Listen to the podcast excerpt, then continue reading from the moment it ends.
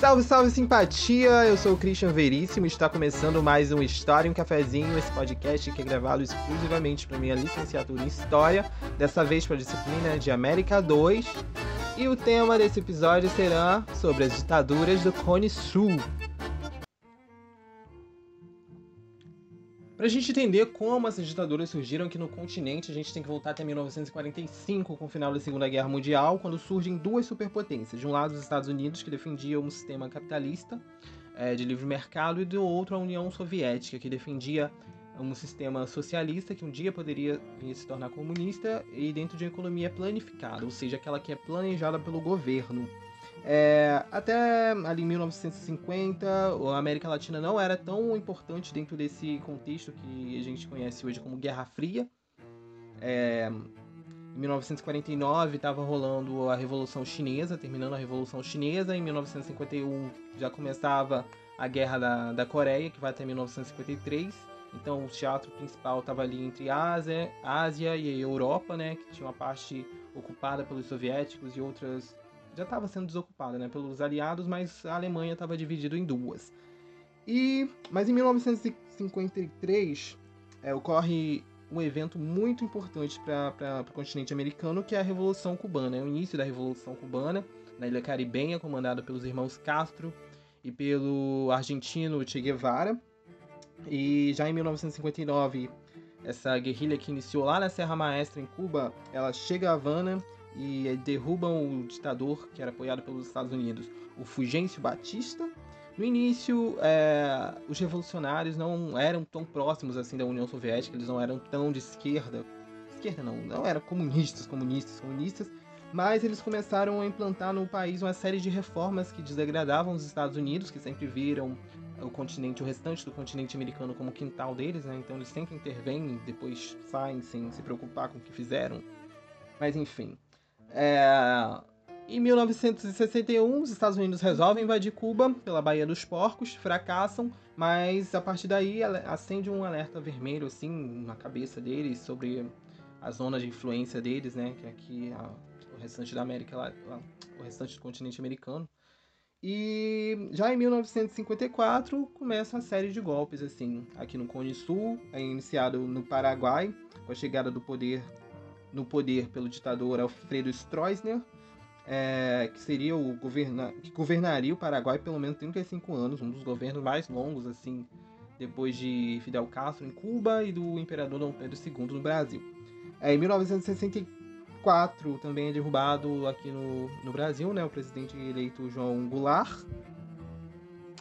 E agora a gente vai voltar, vai começar a falar dos, das principais ditaduras assim no restante do Cone Sul, o Cone Sul é essa parte da América do Sul que se parece um pouco com um triângulo, né? Se tu olhar de cima do mapa.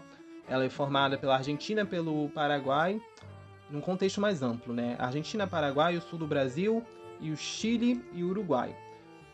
A gente vai começar a falar pelo Uruguai, que é um caso assim diferente porque lá o governo não foi assim derrubado e os militares assumiram.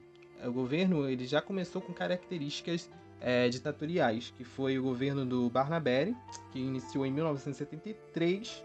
O nome do, do presidente completo é Juan Maria Bordaberry, que ele já assumiu com missão de continuar as reformas é, econômicas que seu antecessor tinha iniciado, que era o Jorge Pacheco, do Partido Colorado.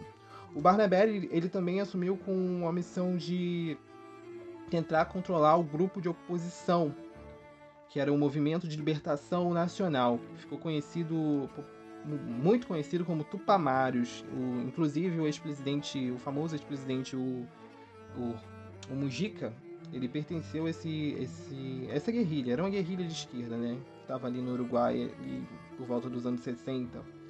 O fato é que até 1960 o Uruguai ele experimentava um período de prosperidade econômica. Ele era conhecido até como Suíça Sul-Americana.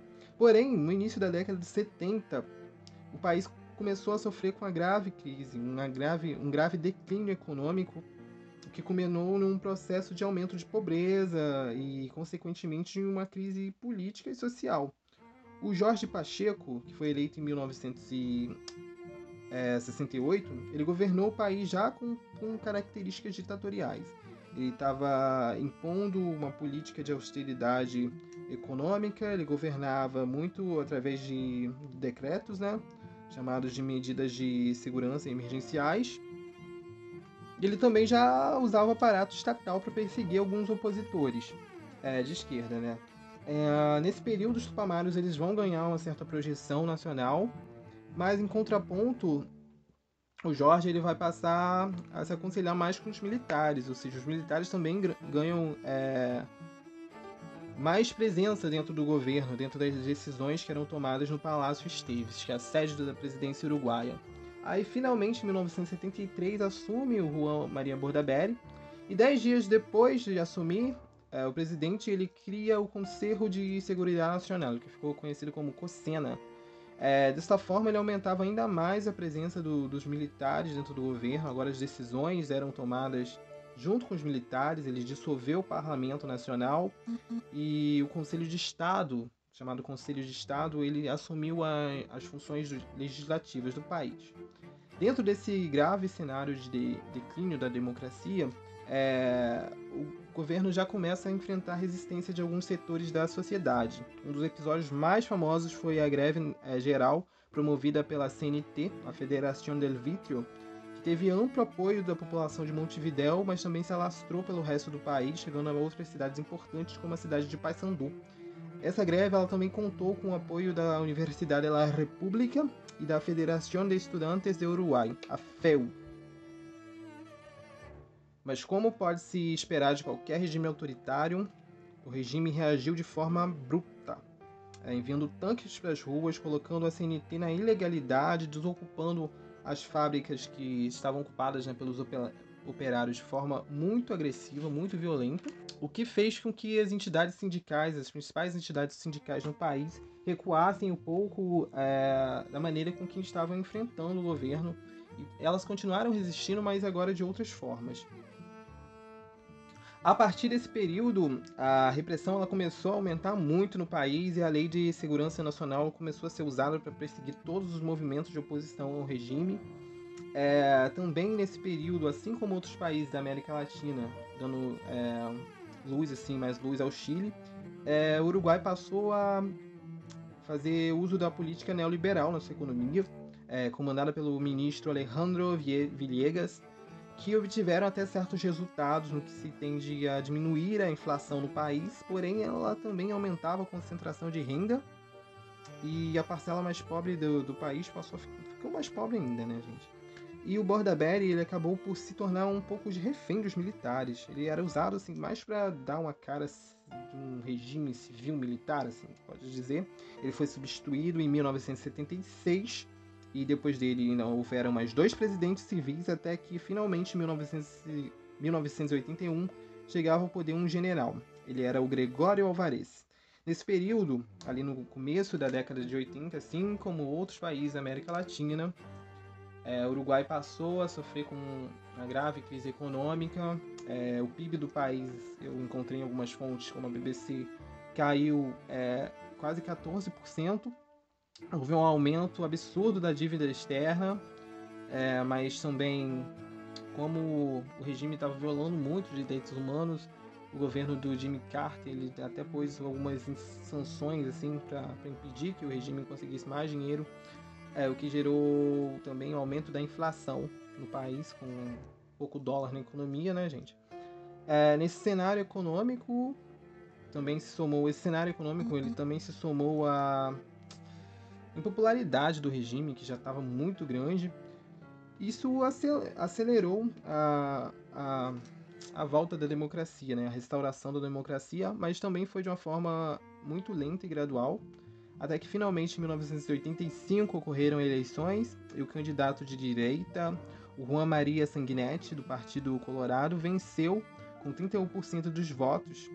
E assim que ele chegou ao poder, ele também pediu, mandou, ordenou que liberassem mais de 250 ex-guerrilheiros do Tupamaros.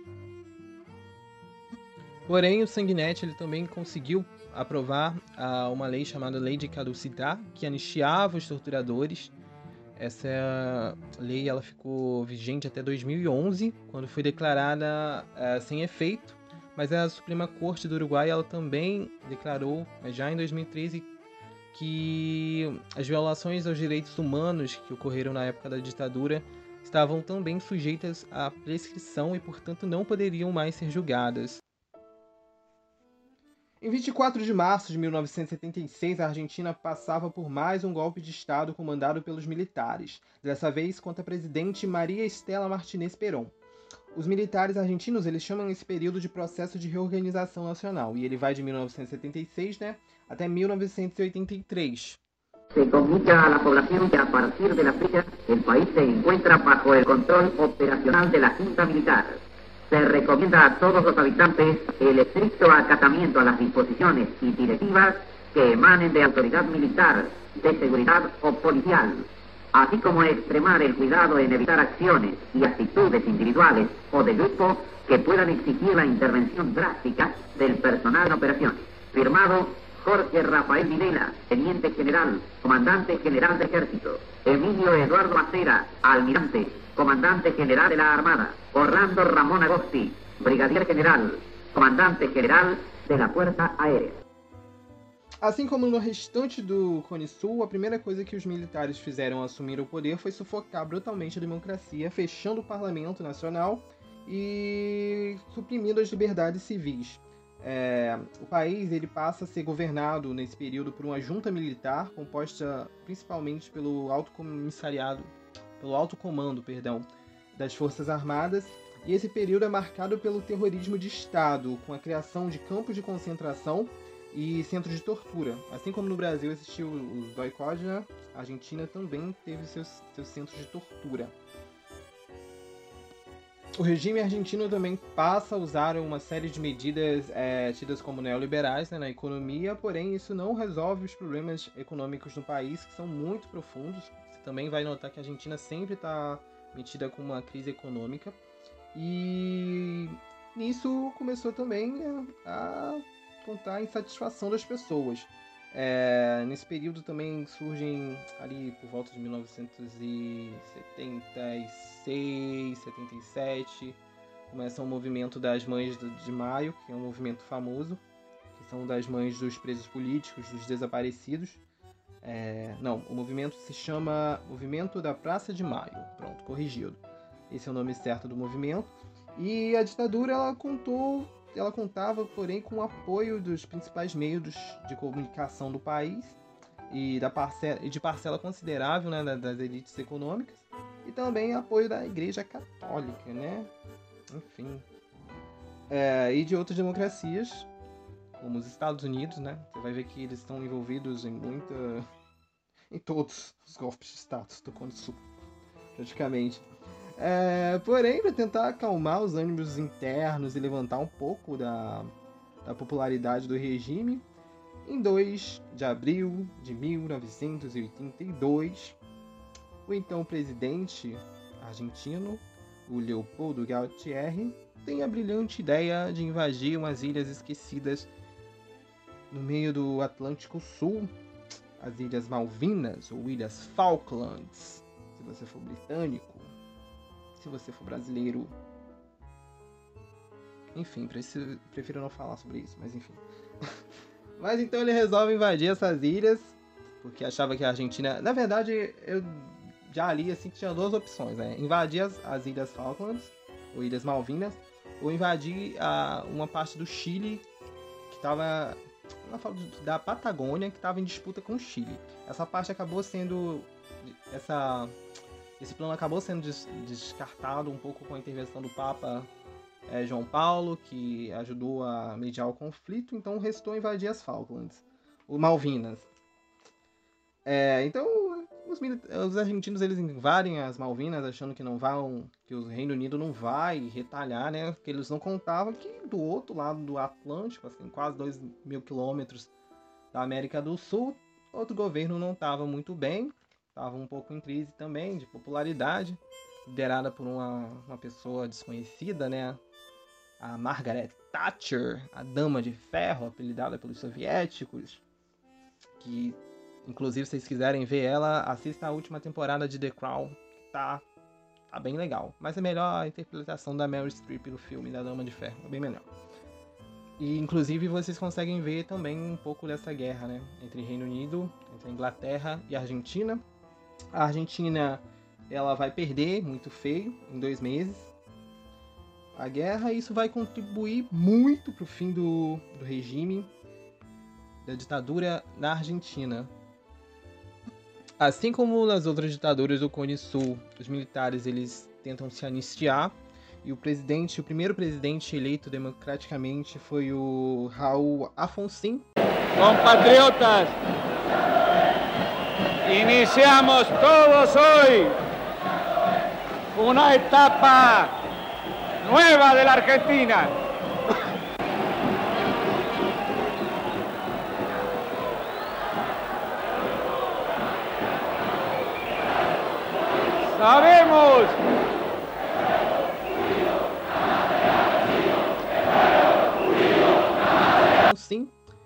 E em 1986 já aprovada a lei de, do ponto final e já em 1987 a lei de obediência, que elas é, anistiavam na prática os, os torturadores e não permitia que julgamento ocorressem.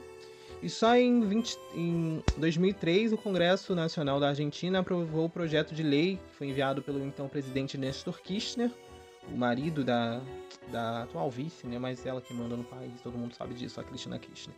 É, enfim, eles é, conseguiram aprovar uma nova lei que, abriram, que abriu o caminho para que os julgamentos dos torturadores voltassem a ocorrer no país. Em 11 de setembro de 1973, o Chile quebrava uma longa tradição democrática no país, dessa vez comandada pelo general Augusto Pinochet, contra o governo democraticamente eleito, o primeiro governo totalmente é, abertamente socialista, marxista eleito nas Américas, o governo do presidente Salvador Allende. É importante ressaltar que o Salvador Allende ele foi eleito com a proposta de implantar um sistema socialista no Chile, mas sem desrespeitar a Constituição vigente na época. Então, assim que ele assume, ele começa com aquela receita econômica, né? De, de planejamento da economia, de estatização, de inclusive uma das principais fontes é, econômicas do Chile é o, é o cobre. Ele vai estatizar uh, as empresas que eram responsáveis pela extração do cobre, que estava nas mãos de empresas americanas na época. E Além disso, o Salvador Allende ele vai estar tá abertamente sendo apoiado pela União Soviética, não da forma que ele esperava que os soviéticos fossem apoiar, porque quando ele começa a implantar essas reformas no, país, ele começa a ser imediatamente é, sabotado, tanto pela classe é, mais rica do país, do próprio Chile, quanto pelos Estados Unidos, que começa a colocar restrições a empréstimos é, pelo governo e a União Soviética ela não vai ajudar economicamente tanto quanto ela poderia. Mas nesse sentido, Salvador Allende, durante o período que ele vai estar lá no governo do Chile, vai tentar manter essas reformas, ele vai receber outros é, camaradas, né, como o Fidel Castro, que vai visitar o Chile durante uma, um período ali é, é importante dizer que em 1973 a CIA ela já estava autorizando os gastos é, de pelo menos 8 milhões de dólares para derrubar o Allende e que até então o, o general né, das Forças Armadas, o comandante das Forças Armadas, que era o general, Carlos Pratt, ele era um general legalista, assim como seu, seu antecessor, o René Schneider. Então ele estava se opondo a esse golpe que já estava sendo orquestrado há um tempo. Só que com toda a pressão que a sociedade estava fazendo, o Carlos Prates ele renuncia e no lugar assume um homem que até então era de confiança né, do, do Allende, que era o Pinochet, o Augusto Pinochet. Só que, assim, né, como no Brasil, que tinha o, o Dom Pedro Deodoro, que era um cara de confiança, né? Mas, assim, só uma analogia, gente, vamos separar. Mas então, no dia 11 de, de setembro, inicia-se o golpe contra o Allende, é um, acho que é um episódio muito diferente, assim, muito chocante quando eu estava fazendo a pesquisa para esse podcast as imagens, tem imagens, cara. Eles bombardeiam o Palácio de La Moneda em Santiago, assim, sem dó, sem piedade, é, tentando fazer que o Allende se rendesse. O Allende ele faz uma transmissão na rádio. Eu vou até procurar, se eu encontrar essa transmissão, vai começar a tocar agora. La Fuerza Aérea bombardeado las torres de Radio Portales y Radio Corporación. palabras no tienen amargura sino decepción.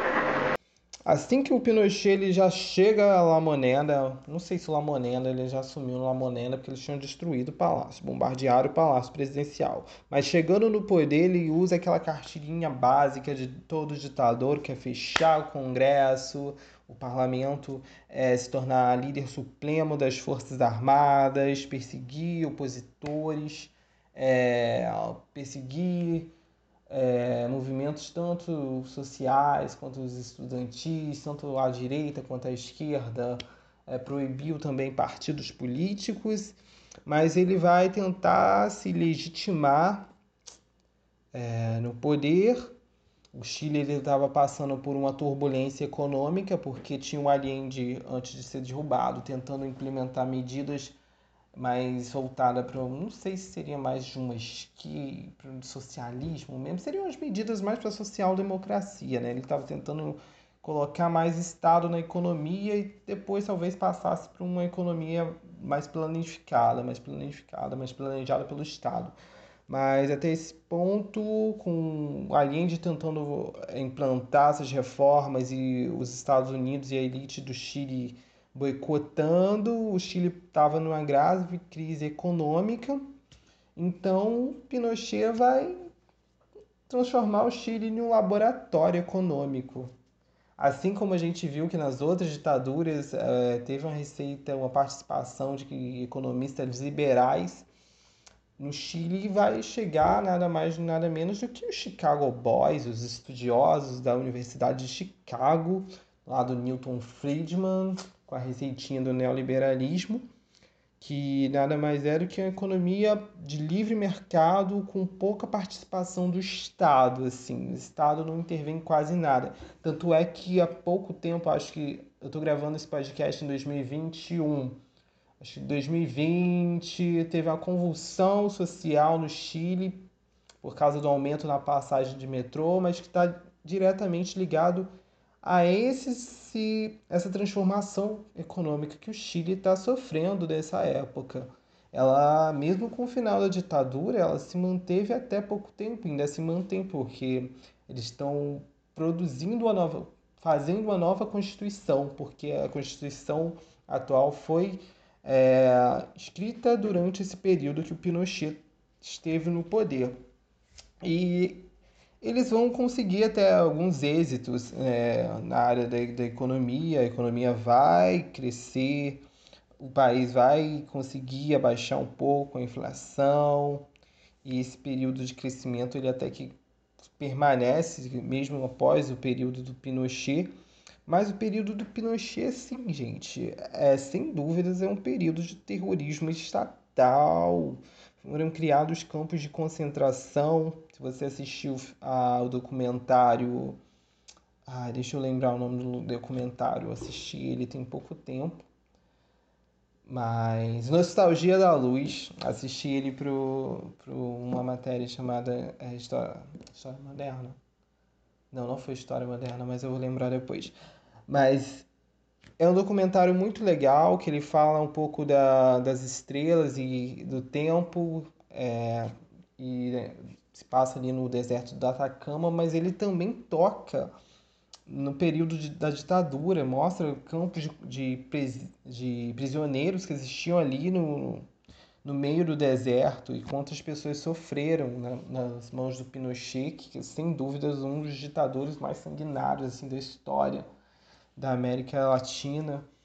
E já vi até, não sei se é verdade, assim, eu estava lendo um livro é, sobre as memórias do Chile que contam que até prisioneiros eram lançados assim de aviões é, no deserto, no mar, no Pacífico. Foi um período de terror estatal, apesar desse desse como é que eu posso falar desse, desse sucesso econômico que era pregado até pouco tempo por muita gente. E mais uma coisa, o Pinochet, o período do Pinochet é tão sinistro que ele tinha uma polícia secreta chamada de é, Direção de Inteligência. Não, deixa eu melhorar meu sotaque de espanhol. Direção de Inteligência Nacional. Espero que eu tenha agradado. Se você fala espanhol, não brigue comigo. Mas enfim, o nome, a sigla era DINA e era chefiada pelo general Manuel Contreiras. Contreiras. E era um, um aparato de repressão assim enorme, chegava a ter 9 mil agentes. E eles agiam contra os opositores tanto dentro do Chile quanto em outros é, em outros países, para vocês terem uma noção de como era feito o terrorismo estatal nesse período. É... Mas já por volta do ano de 1982, assim como outros países da, daqui da, América do Sul, é, o Chile passou por um período de declínio econômico que, claro, vai, assim como os outros países, gente, é muito interessante isso. Esse declínio econômico ele vai impactar o governo Pinochet. O, primeiro, o ministro da Economia da época ainda era um Chicago Boy, inclusive o Paulo Guedes, nosso. É...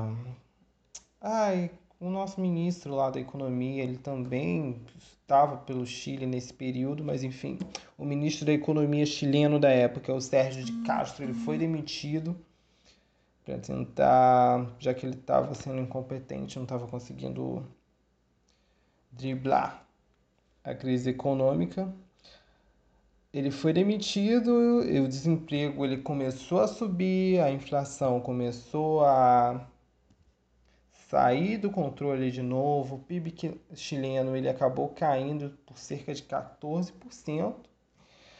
E diante dessa crise, o governo começa, o regime no Chile começa a perder muito apoio de algumas parcelas da população civil que ainda apoiava o regime. Ele era apoiado principalmente pela classe mais rica né, do país.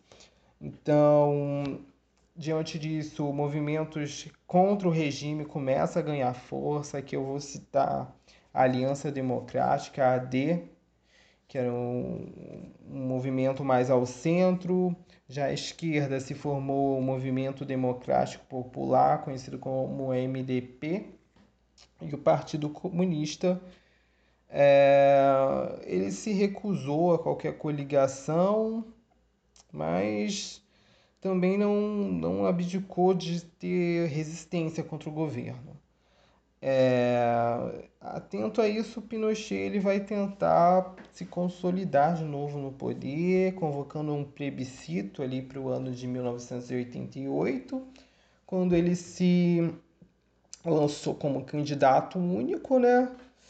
E os chilenos eles compareceram, eles tinham que responder se gostariam que o governo permanecesse ou não, simples assim, sim ou não e cerca de 80 e, perdão, cerca de 55% é, dos votos foram contra a permanência do governo. E assim ficou insustentável que o Pinochet permanecesse no país. Depois desse plebiscito, foi uma radura que terminou com voto democrático. Assim, que loucura! mas pelo menos acabou. As eleições elas não foram imediatamente, elas foram convocadas para 1989.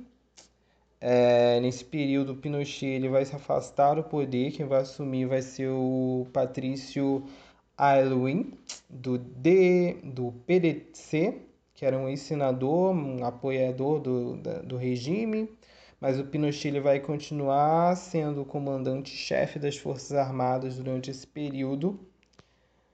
E ainda nos anos 90, é, por ordem do presidente eleito, foi inaugurada a Comissão Nacional de la Verdade e Reconciliação.